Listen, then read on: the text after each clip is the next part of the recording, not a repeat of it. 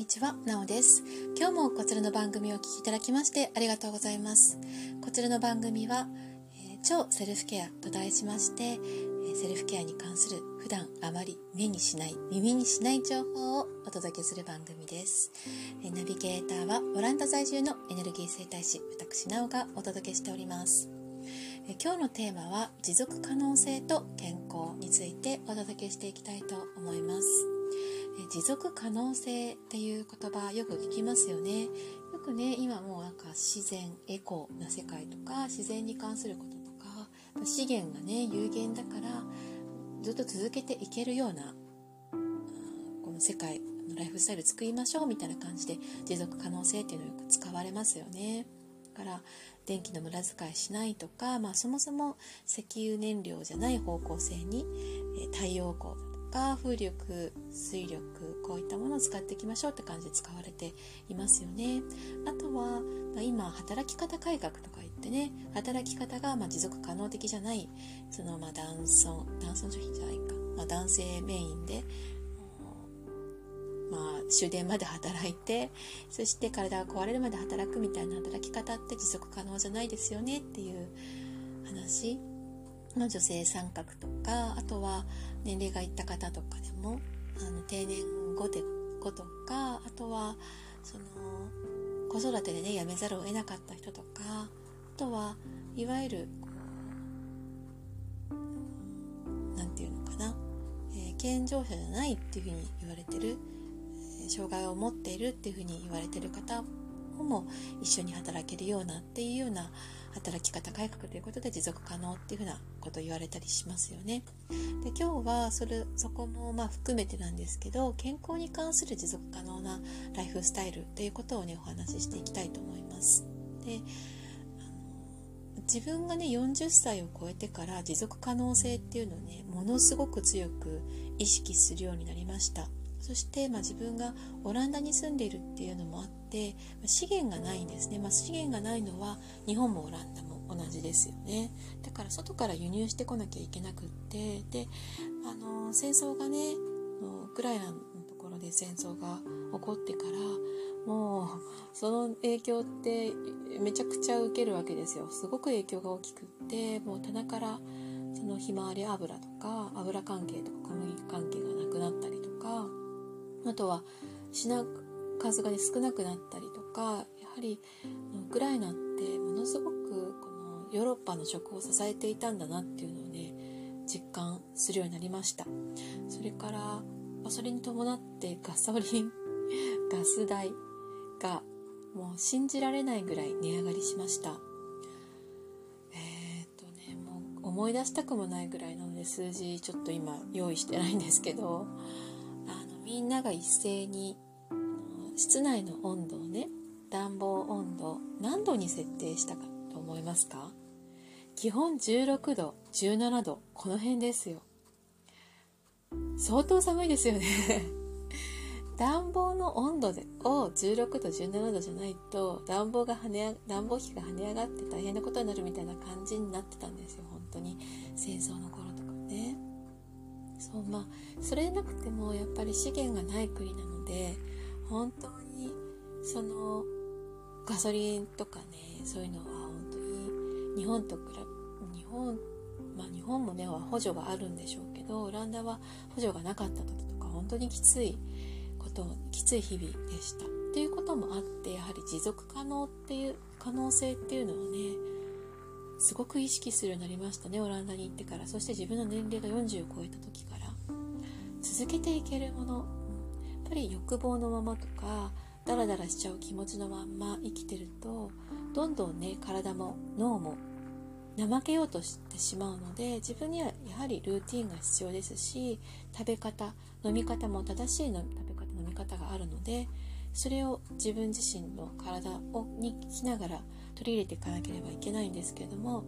それが持続可能であるかというのはね非常に大切ですよね。どんなに素晴らしいことがあっても例えば運動法とかねあったとしてもあのルーティンあったとしてもそれが持続可能でなければねやってることが続けられないわけですからルーティンを続けることであ続けと先にねその効果ですとかやってきた意義が見えてくる結果が見えてくるわけですけれどもそれが続けられなかったらねルーティンがルーティンじゃなくなってしまうわけですよね。だからルーティンあすいません。持続可能性っていうのはねすごく意識するようになりました。それで今ねいろんなことをね始めてます企画として。で私自身が続けてこれたことで難しくなくてね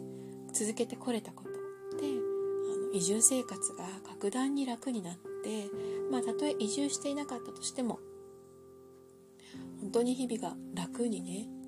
より自由に生きられるようになった。っていうこと。で自分がこうリラックスしていたりとか自分がこう余裕がなかったりすると何か新しいことをやったりとかいいことやろうと思ってもね続けることができないんですね。でいろんな情報今世の中たくさんありますよね。でも多分あなたもそういう情報に出会ってると思うんですね。でも続けられなかったこと多くないですか？多くなくても続けられなかったこと結構ありませんか？私はあります。まあもうそもそも続ける気なかったっていうのもあるかもしれないけどでもそれって何でかっていうとやっぱ自分に自信自信じゃない。自分に余裕がないんですよね。で余裕がないってことは今のライフスタイルにどこか問題があるか。もしくは新しく取り入れたルーティンなにやり方がに問題があるか。続けられない何かがあるわけですよね。で例えばね私子供さんにいて小さい時とか、まあ、ワンオペ近くに親もいないし頼れる人もいない。そして旦那さんはもう忙しすぎる。っていうことでさらにそこでパートとかフルタイムとかやるっていうのは持続可能ではなかったんですね。私の選択肢の中では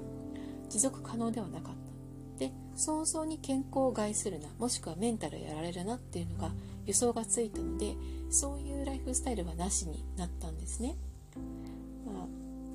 2人目の時は考えたんですけど3人目になってあこれはないなっていうのが予想がついたのでやりませんでした。だからこれやりたいなと思っても持続可能かどうかっていうのはねすごく大事です。で私がご紹介しているあのこの体に関するね生態セルフケアの生態とこれからご紹介していく企画があるんですけども新しく出す